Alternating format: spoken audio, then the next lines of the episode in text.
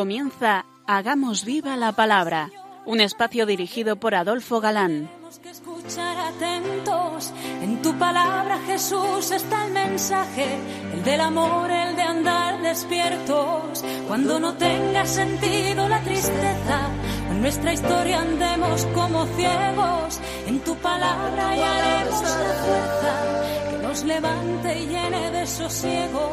Ojalá comprendamos tu palabra. Ojalá practiquemos tu palabra. Ojalá nos envuelva tu palabra. Ojalá nos transforme tu palabra.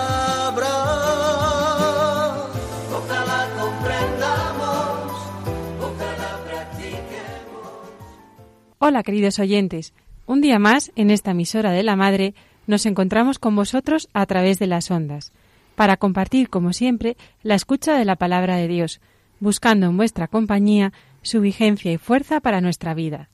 Aquí estamos de nuevo, Marta Adolfo, y Ana, dispuestos a pasar esta hora en vuestra compañía.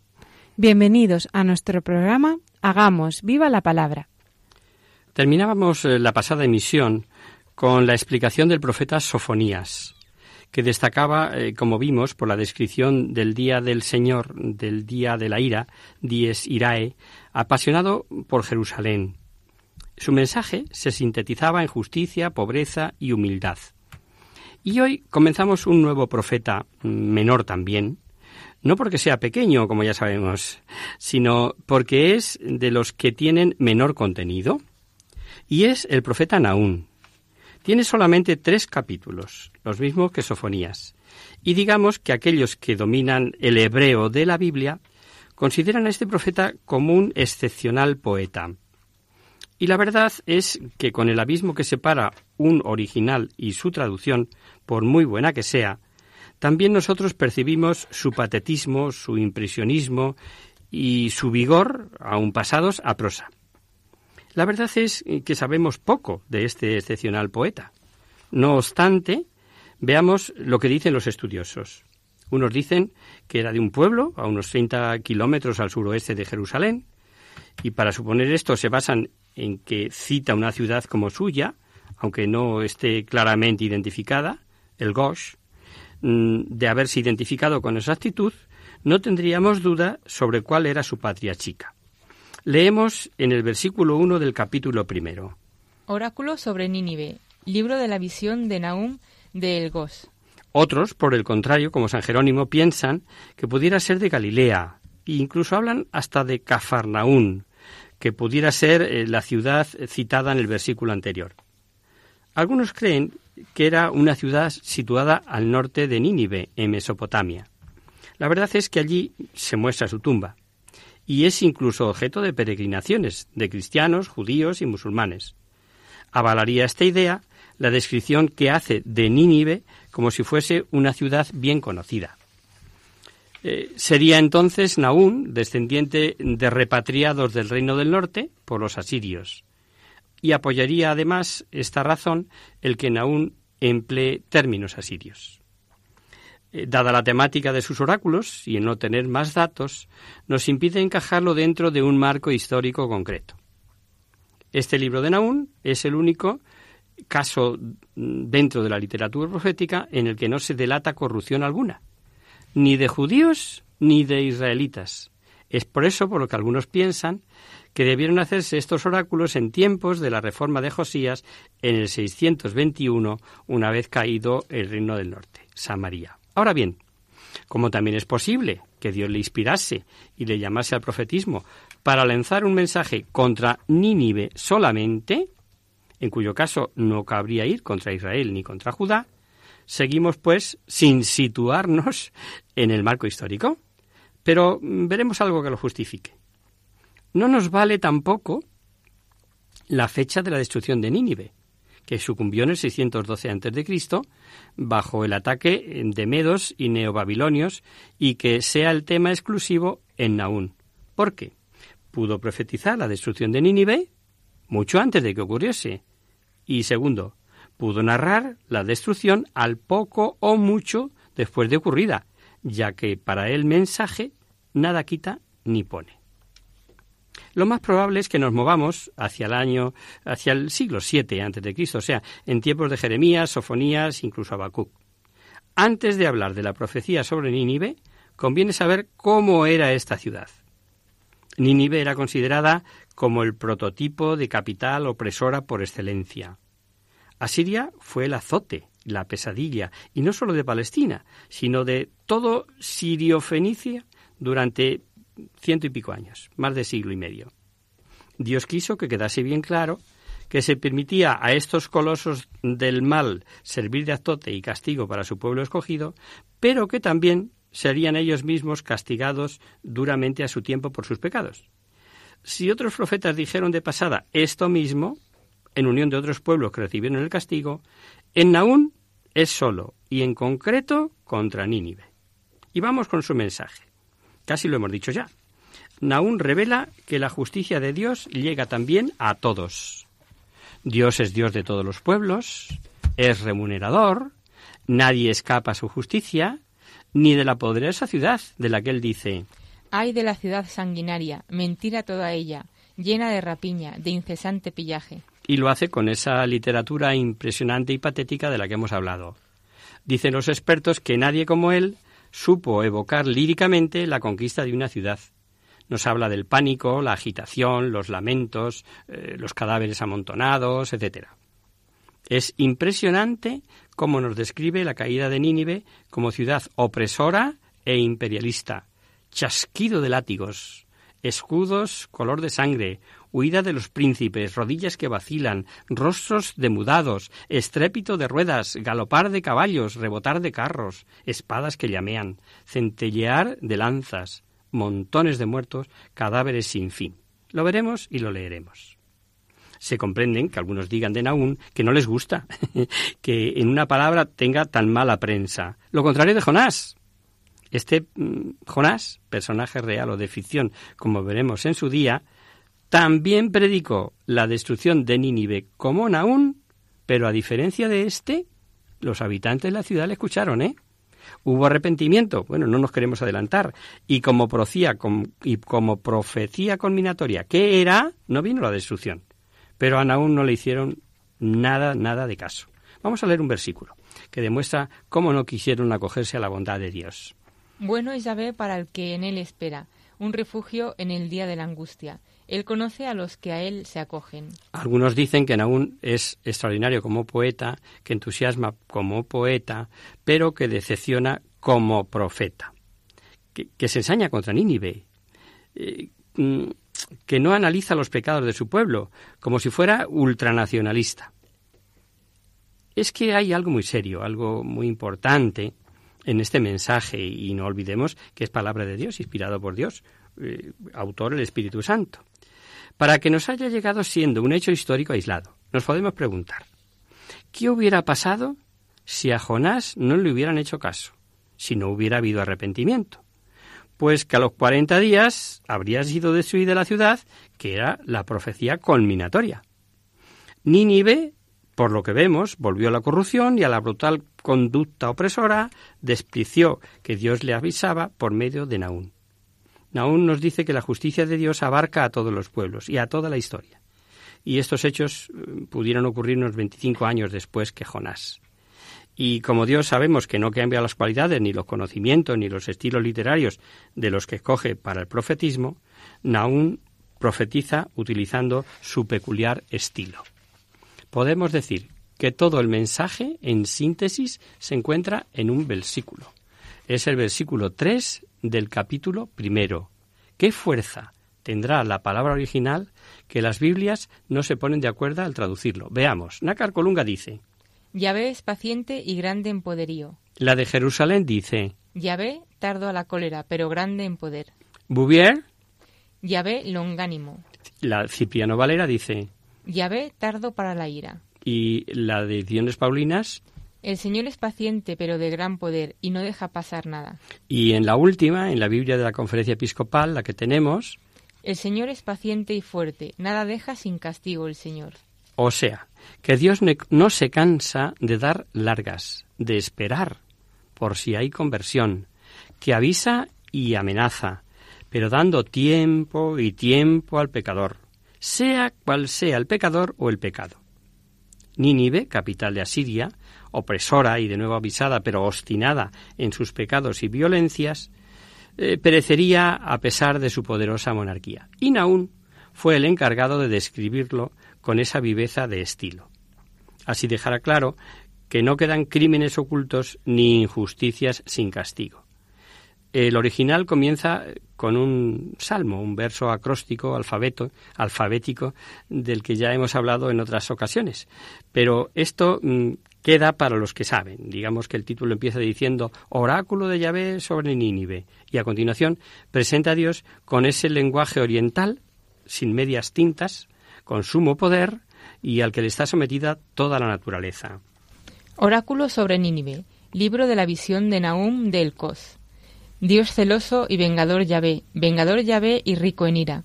Se venga Yahvé de sus adversarios, guarda rencor a sus enemigos. Debemos destacar, que ya sabemos de sobra, que Dios no es vengativo ni guarda rencor, pero la expresión es colosal. Tras decir que Dios es tardo en cólera y que el culpable no quedará inmune, dice Marcha en el torbellino y en la tempestad, y las nubes son el polvo de sus pies. Amenaza a los mares y los seca, y agota los ríos todos. Tiemblan los montes ante él y se disuelven los collados. Y es que al leer el profeta Naún no puede uno más que exclamar, ¡qué grande es el Señor! Cumplida la justicia divina, el profeta invita a gozarse con el Señor y entona un cántico de exultación para Judá, por las buenas noticias que trae el mensajero. Escuchemos. Mirad, ya viene sobre los montes el mensajero que trae noticias de paz. Celebra tus fiestas, Judá, cumple tus promesas. Nunca más te invadirán los malvados, han sido destruidos por completo. Nínive, el destructor, marcha contra ti. Monta tu guardia en la fortaleza, vigila el camino, ciñete la espada, reúne tus fuerzas, porque el Señor va a restaurar el orgullo de Jacob, el orgullo de Israel, como era antes de que lo saquearan y lo dejaran como vid sin sarmientos. La invasión y el asalto a Nínive lo narra eh, con su peculiar patetismo y empieza en primerísimo plano con la descripción de un escudo y va como abriendo la visión para encuadrar a los soldados, los carros, sus caballos, las plazas, las murallas, las muertas y finalmente el palacio. Pues Yahvé restablece la viña de Jacob como la viña de Israel. Devastadores la habían devastado, habían destruido sus sarmientos. El escudo de sus bravos es rojo, valientes vestidos de escarlata. Con fuego de hierros Brillan los carros, el día que los preparan, y son impacientes los jinetes. Por las calles corren furiosos los carros, se precipitan en las plazas. Su aspecto es semejante a antorchas, como relámpagos se lanzan. Se da la voz a los bravos, en su marcha se entrechocan, se apresuran hacia la muralla y se prepara el parapeto. Totalmente descriptivo, ¿verdad? Los príncipes, como leones, huyendo con sus hijos, que habían recibido las rapiñas de sus padres, Nínive es como un estanque de aguas, pero aguas eh, que se van, que se pierden, hecha una laguna, una cloaca. Hay algún versículo, uno en concreto, que ofrece alguna duda. Veamos. Dice que la reina desnuda es sacada a la luz para vergüenza suya. Y otras Biblias traducen la belleza. Jerusalén, que es una diosa, como la llaman en los textos asirios, y hay dos opiniones. Leemos. La reina es desnudada y sacada a la luz sus servidoras lloran y gimen como palomas y se dan golpes de pecho. Unos creen que se trata de la diosa Istar, que estaba cubierta de joyas y que es saqueada y por eso dice desnuda, y sus servidoras serían las prostitutas sagradas, y otros creen que es la verdadera reina de Asiria con su séquito, la que fue violada y despojada. En cualquier caso, la ruina de Nínive queda reflejada como castigo por su maldad es que los asirios eh, despojaban y abusaban de fuerza y de poder, eran como fieras para sus víctimas, como leones abusando de su fuerza, como leímos. Pero cuando dice Dios basta, queda eh, ¿dónde queda la fuerza de los poderosos? Así es Naún, el que dice lo que hacían cuando nadie podía inquietarles. Pero ahora, ¿dónde están? Destrozo, saqueo, devastación. Corazones que se disuelven y rodillas que vacilan, y estremecimiento en todos los lomos y todos los rostros que mudan de color. ¿Dónde está el cubil de los leones, la cueva de los leoncillos, a donde iba el león a llevar la cría del león sin que nadie le inquietase? El león dilaceraba para sus cachorros, estrangulaba para sus leonas, llenaba de presas sus escondrijos y de rapiñas sus cubiles. Y como todo poder es pasajero, Naún, irónicamente, al profetizar su fin, les invita a que se defiendan con sus medios, a que se abastezcan y que se fortifiquen. Heme aquí contra ti, dice Yahvé de los ejércitos. Yo convertiré en humo tus carros, la espada devorará a tus cachorros, traeré de la tierra tus rapiñas. Ya no se oirá más la voz de tus embajadores. Y Naún termina vaticinando la alegría de los pueblos que sufrieron precisamente las arbitrariedades y los abusos de Asiria con la destrucción de su capital, Nínive. Tu ruina no tiene remedio, tu herida es incurable. Cuantos oigan hablar de ti, batirán palmas por tu causa, porque ¿sobre quién no descargó sin tregua tu maldad? Con esto terminamos su libro, el libro de Naún, que es muy breve, pero muy expresivo, como hemos visto. Vamos a hacer una pequeña pausa musical, si os parece.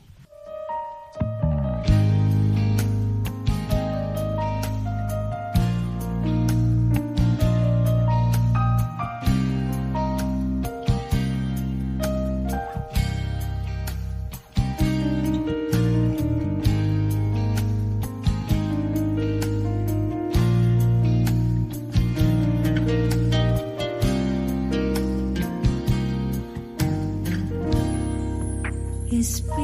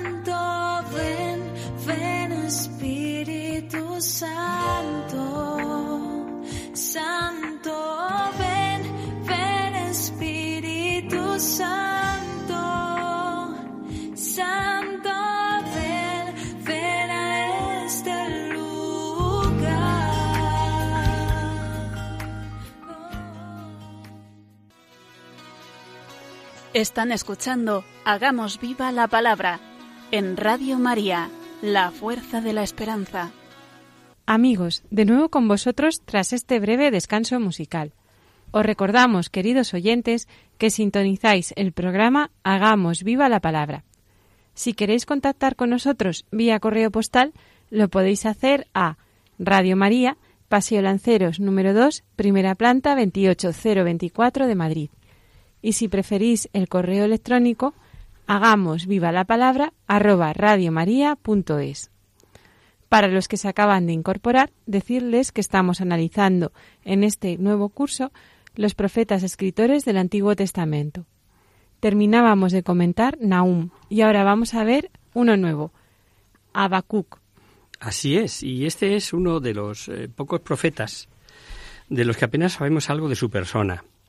No sabemos ni su origen, ni su familia, ni casi la época en que vivió.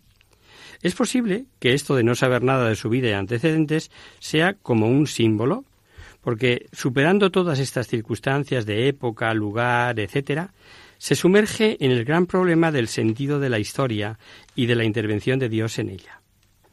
Habacuc se enfrenta a un problema que para los creyentes se soluciona con un vaya usted a saber. Pero para nosotros, si creemos, es obvio que la alternativa es confiar en Dios. Pero en Dios infinitamente bueno, infinitamente justo, aunque hay cosas eh, que suceden que, no nos caben en la cabeza. Y entonces solo nos queda aquello de decir, Señor, cuán inescrutables son tus designios. En una primera parte, el profeta protesta por el triunfo de la injusticia, es la clásica pregunta eh, que también a veces nos hacen hoy. ¿Cómo Dios no evita que el impío aplaste al justo? Y entonces tiene como un diálogo con Dios. El profeta se lamenta de los pecados de su pueblo y Dios le responde que le castigará por medio de otro pueblo. Pero Habacuc, porque el impío es instrumento de castigo, y pregunta a Habacuc, eh, ¿por qué el impío es instrumento de los castigos divinos? Y Dios responde que también el impío será castigado. Y entonces viene la gran revelación de Dios ante todos estos enigmas. Y es... El justo vivirá por la fe. Así que ante esta clásica pregunta de por qué el impío, el impío triunfa ante el justo, de por qué existe la injusticia en la tierra, del por qué Dios parece permanecer inactivo, la respuesta que debemos de dar es esta. El justo vivirá por la fe. Y aun siendo conscientes de la limitación humana para comprender cómo Dios, siendo justo, misericordioso, que es amor y, y, que ama con locura a sus criaturas, permite tanto mal, tanta injusticia, tanto dolor, tanta angustia, pues a pesar de todo esto, el cristiano sabe, porque está revelado que Dios nos ama, que hemos sido elegidos desde antes de la creación del mundo. Pablo, apóstol de Cristo Jesús por voluntad de Dios, a los santos y fieles en Cristo Jesús. Gracia a vosotros y paz de parte de Dios nuestro Padre y del Señor Jesucristo. Bendito sea el Dios y Padre de nuestro Señor Jesucristo, que nos ha bendecido con toda clase de bendiciones espirituales en los cielos en Cristo, por cuantos nos ha elegido en Él antes de la fundación del mundo, para ser santos e inmaculados en su presencia, en el amor. Lo dice bien clarito Pablo a los Efesios, ¿no? Aunque nos lamentamos, como Abacú se lamenta, eh, supongamos que Dios dijera se acabó y como es poderoso, no permitiera que esos malvados acaparasen miles y miles de millones, perdiéndose media humanidad con la droga, que no existiese ya más eh, ningún tipo de terrorismo, que unos pocos, con sus poderosos medios, copasen más del 80% de las riquezas de la humanidad, que otros pocos con su poder hiciesen guerras y guerras para fines ilícitos, etc., y dijera Dios, se acabó. ¿Qué habría ocurrido para que sucediese esto? Pues fijaros, ni más ni menos que Dios habría dejado de ser Dios. ¿Qué por qué? Pues por la sencilla razón de que en este caso Dios habría cortado la libertad de los hombres a los que Él mismo creó libres. Qué bien se entiende ahora el famoso estribillo del principio del libro del Génesis en la creación, cuando decía, y vio Dios que era bueno, y creó la luna, y vio Dios que era bueno, y etcétera, ¿no? y hasta la utilización de las leyes naturales por el hombre para realizar el mal son permitidas por Dios. Las dinamitas, la bomba atómica, la velocidad. Díjose entonces Dios, hagamos al hombre a nuestra imagen y a nuestra semejanza, para que domine sobre los peces del mar, sobre las aves del cielo, sobre los ganados y sobre las bestias de la tierra, y sobre todos cuantos animales se mueven sobre ella. Y creó Dios al hombre a imagen suya, a imagen de Dios lo creó, y los creó macho y hembra, y los bendijo Dios diciéndoles, Proquead y multiplicaros, y henchid la tierra, y sometedla, y dominad sobre los peces del mar, sobre las aves del cielo, sobre los ganados, y sobre todo cuanto vive y se mueve sobre la tierra. Y una vez más, queridos oyentes, entramos en el misterio. Dios providente es una verdad sin discusión. El hombre es libre, también verdad igualmente. En este momento, Dios está dinamizando eh, nuestros oídos, nuestros ojos, nuestra mente, eh, de todos nosotros, dice el profeta Isaías. Depáranos la paz, oh Yahvé, pues cuanto hacemos, eres tú quien para nosotros lo hace. Exacto. Nosotros desde la radio estamos hablando, vosotros estáis escuchando y a ambos nos mueve el Señor. Pero, ¿cómo puede Dios mover la libertad del hombre sin destruirla? Ahí está el misterio. Sabemos el qué, pero no sabemos el cómo. Y como es de fe que la providencia de Dios se extiende a todo, Habacuc proclamará que el justo vive de la fe. Qué bien entendieron esto las almas santas. Por ejemplo, qué impresionante es que José, el hijo de Jacob, vendido por sus hermanos a unos mercaderes, eh, llegó a Egipto, alcanzando el cargo de virrey de Egipto, justo por debajo del faraón, y con el sello del mismo, y que dijera No sois pues vosotros los que me habéis traído aquí, es Dios quien me trajo y me ha hecho padre del faraón y señor de toda su casa, y me ha puesto al frente de toda la tierra de Egipto. Y piensa que fue para bien. Fijaros, ¿eh? Con todo lo que pasó, criatura. Cuando sus hermanos todavía temían a José tras la muerte de su padre, fueron a decirle como recado de su padre que los perdonara, y la respuesta de José fue esta. No temáis, ¿estoy yo acaso en el lugar de Dios? Vosotros creíais hacerme mal, pero Dios ha hecho de él un bien, cumpliendo lo que hoy sucede, de poder conservar la vida de un pueblo numeroso. Es un misterio. Es un misterio que nos encontramos también, y Pablo entendió, cuando dice en su carta a los romanos. Ahora bien, sabemos que Dios hace concurrir todas las cosas para el bien de los que le aman, de los que según sus designios son llamados. Total nada, ¿no? El problema, eh, como veréis, solo eh, queda solucionado en la medida en que el hombre puede comprender desde la perspectiva de fe. Parece como si, a pesar de los diálogos con Dios, no se ve la solución y el problema solo se superase con una perspectiva de fe. No se dan respuestas a los por qué y por qué esto y por qué aquello. Es que el esperar contra toda esperanza constituye el camino para interpretar el curso de la historia y todos los problemas que la historia plantea.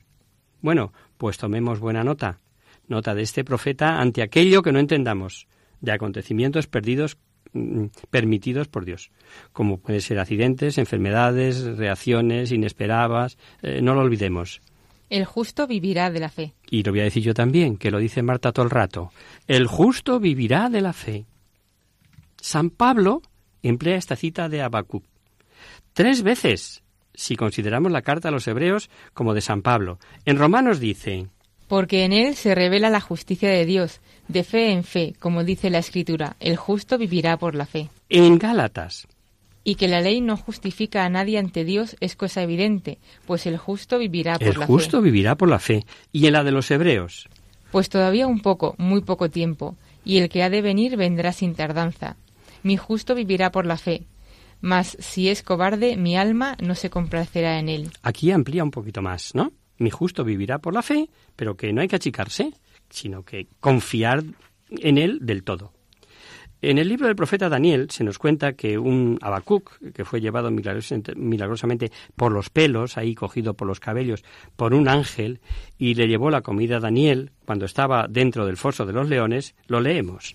Estaba a la sazón en Judea el profeta Habacuc, Acababa de preparar un cocido y de desmenuzar pan en un plato, y se dirigía al campo a llevárselo a los segadores.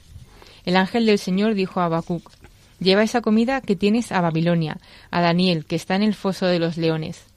Señor, dijo Habacuc, no he visto jamás Babilonia, ni conozco ese foso. Entonces el ángel del Señor le agarró por la cabeza, y llevándole por los cabellos le puso en Babilonia, encima del foso, con la rapidez de su soplo. Habacuc gritó, Daniel, Daniel, toma la comida que el Señor te ha enviado. Y dijo Daniel, Te has acordado de mí, Dios mío, y no has abandonado a los que te aman. Y Daniel se levantó y se puso a comer, mientras el ángel de Dios volvía a llevar al instante a Habacuc a su lugar. Ante esto nos preguntamos, ¿se trata del mismo profeta, Habacuc? Unos dicen que sí, como San Jerónimo, pero otros dicen que no, por no conocer con exactitud la época, lo que hemos estado explicando, ¿no? La opinión más generalizada es que Habacuc es de los tiempos primeros de Jeremías, o sea, cuando se estaba formando el imperio babilónico, por lo tanto, antes del final de Judá. Eh, su mensaje eh, prácticamente está ya visto, al menos en parte. Habacuc no se fija en cuestiones concretas, sino en el sucederse de grupos opresores eh, con una panorámica más ambiciosa que las que hemos visto en Naún. Este había dado una solución parcial con la destrucción de Nínive, pero Abacut eh, podría decir que después de Asiria vino Babilonia y luego vendría otro y otro, incluso más cruel que el anterior. Por lo que sigue en pie el problema de la justicia de Dios en la historia. Y ya vimos que el argumento culmina en Habacuc, con la reafirmación de que venga lo que venga, es la fidelidad del justo lo que contará. Es muy parecido al mensaje del libro de Job, pues ambos recorren el mismo camino. La novedad en Habacuc es que presenta a Dios como quien juzga y condena no un imperio, sino a toda forma de opresión. Aunque lo más importante del mensaje de este profeta no radica en el contenido teológico, sino en la postura vital que él adopta. No sé si me entendéis. Hay una sucesión de ayes por la iniquidad de los hombres, estigmatizando ciertos pecados, y un cántico final presentado en forma lírica, en la que pide a Dios que venga. Y veréis con qué argumento tan perenne y que se ajusta a todos los tiempos, a todas las edades, incluida la nuestra, la de 2018, se dificulta, por tanto, la determinación de la fecha de composición, como os decía. Vemos cómo parece que, se atreve a pedir cuentas a Dios. Oráculo que tuvo en visión el profeta Habacuc. ¿Hasta cuándo, Yahvé, pediré auxilio sin que tú escuches? Clamaré a ti violencia sin que tú salves.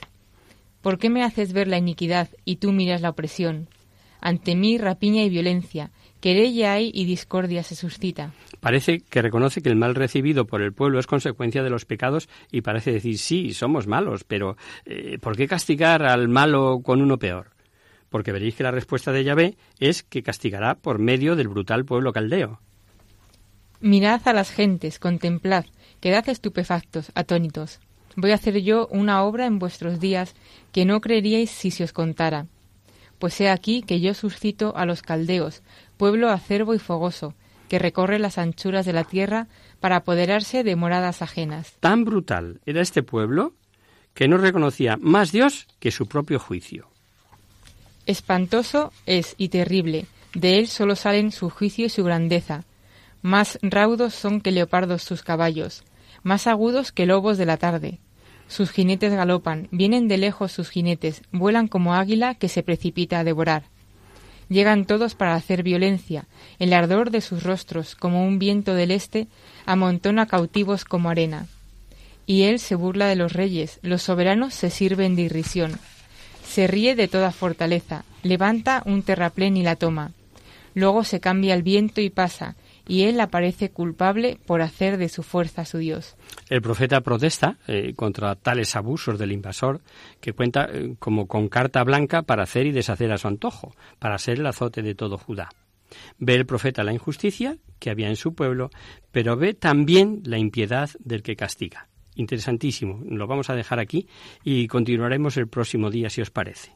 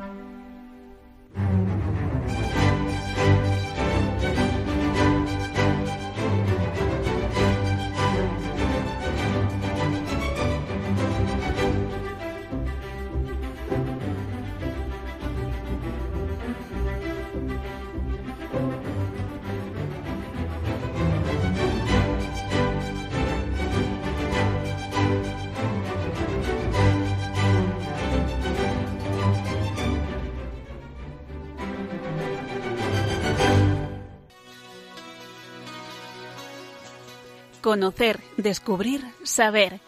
En Hagamos Viva la Palabra.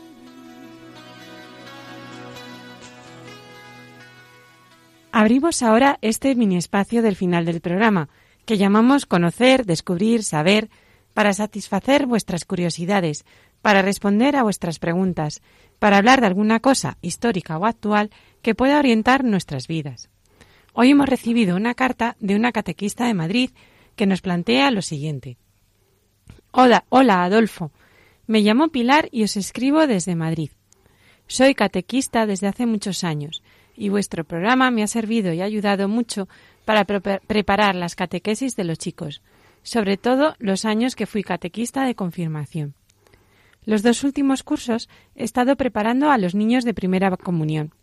Y precisamente por estar codo a codo con ellos y por llegar la época de las celebraciones de las primeras comuniones, os planteo la siguiente cuestión.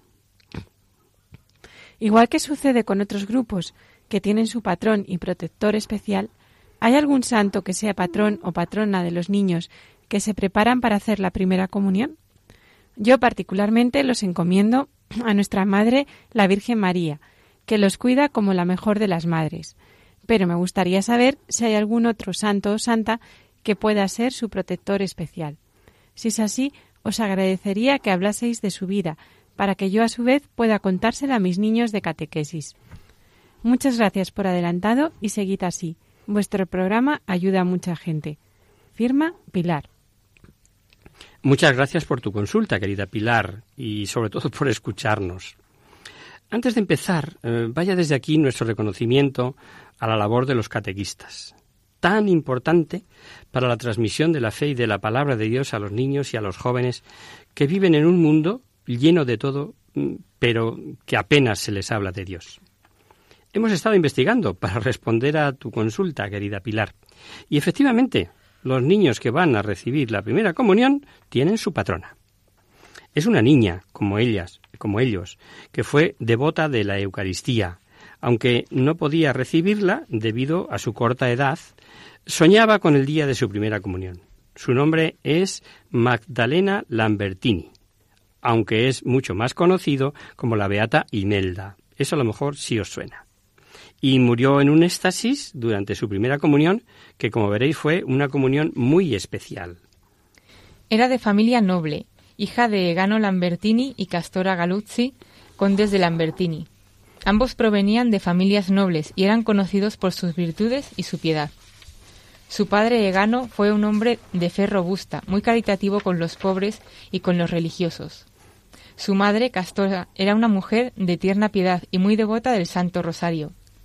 Viendo que pasaba el tiempo y no tenían descendencia, se encomendó a la Virgen María a través del rosario y le pidió que le fuese concedida una hija. Y así nació Magdalena Lambertini en la ciudad de Bolonia, Italia, hacia el año 1320. La fecha de su nacimiento no se conoce con exactitud y según las fuentes que se consulten se sitúa entre 1320 o 1322. Desde el momento de su nacimiento se dieron cuenta de que era una niña muy especial cuando lloraba siendo aún un bebé, lograban consolarla pronunciando los nombres de Jesús y de María.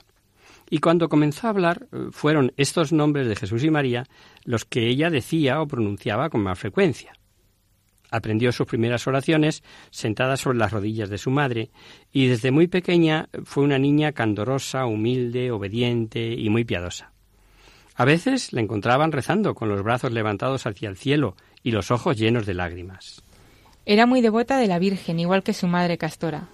Además, sentía gran admiración por Santa Inés de Roma, una niña que murió mártir en el año 304, con tan solo 13 años. Igual que Santa Inés, Magdalena Lambertini solo amaba a Jesús, sobre todo a Jesús Eucaristía, y era muy frecuente verla en una especie de éxtasis que daba a su rostro un destello angelical.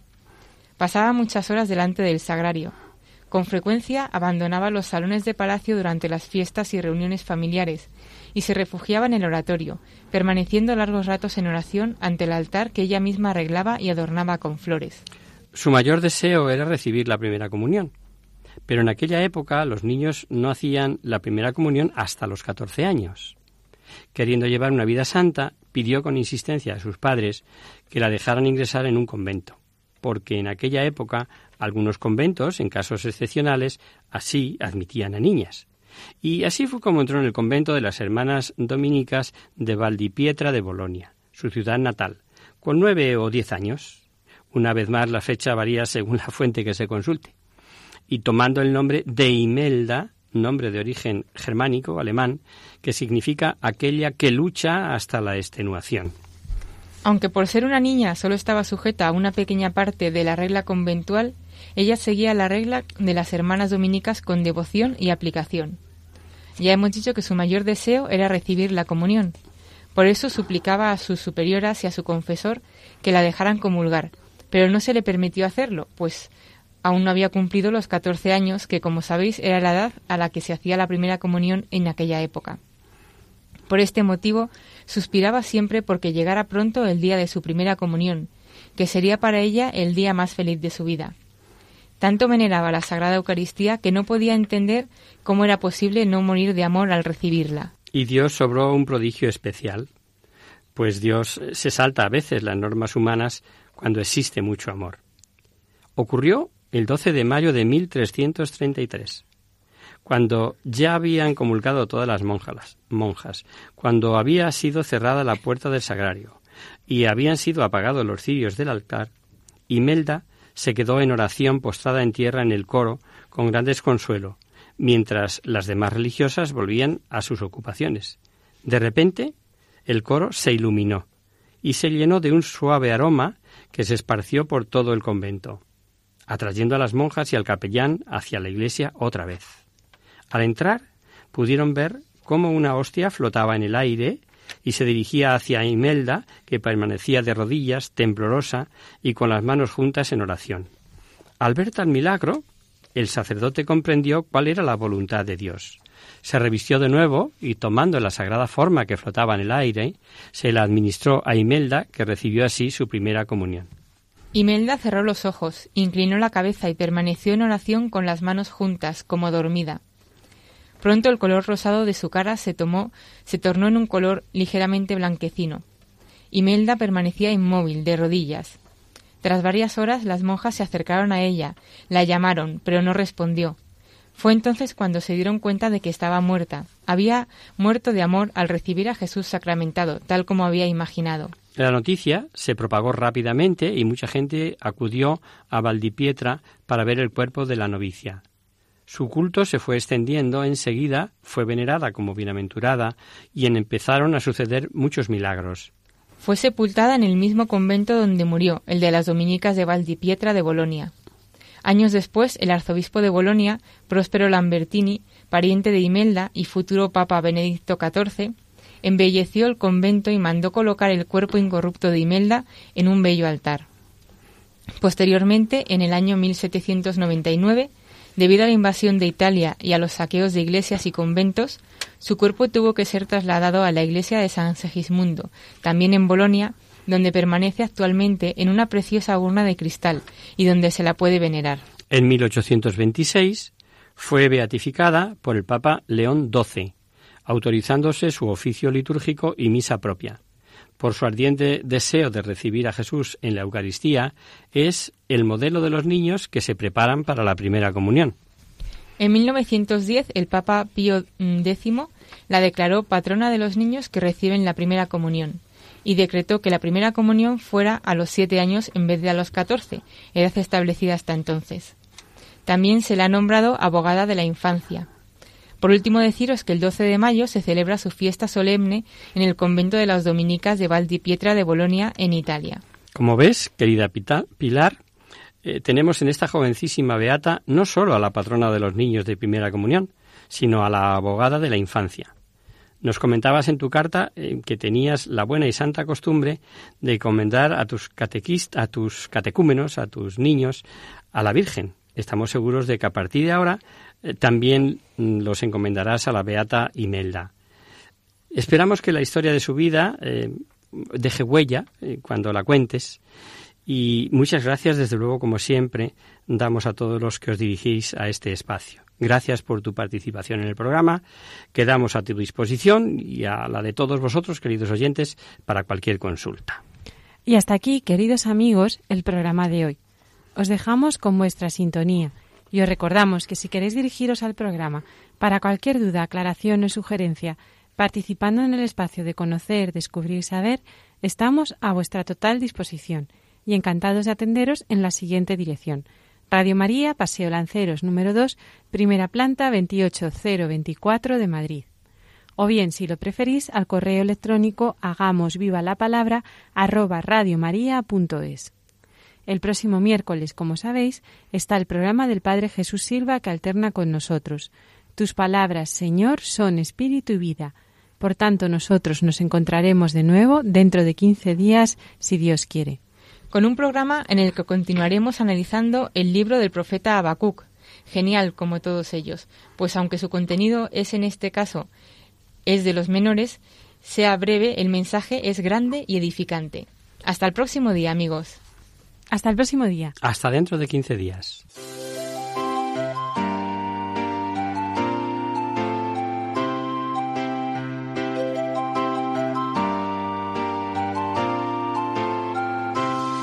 En tu palabra, Señor, está la clave. Solo tenemos que escuchar atentos. En tu palabra, Jesús, está el mensaje, el del amor, el de andar despierto. Así concluye Hagamos viva la palabra con Adolfo Galán. Andemos como ciegos en tu palabra y haremos la fuerza que nos levante y llene de sosiego. Ojalá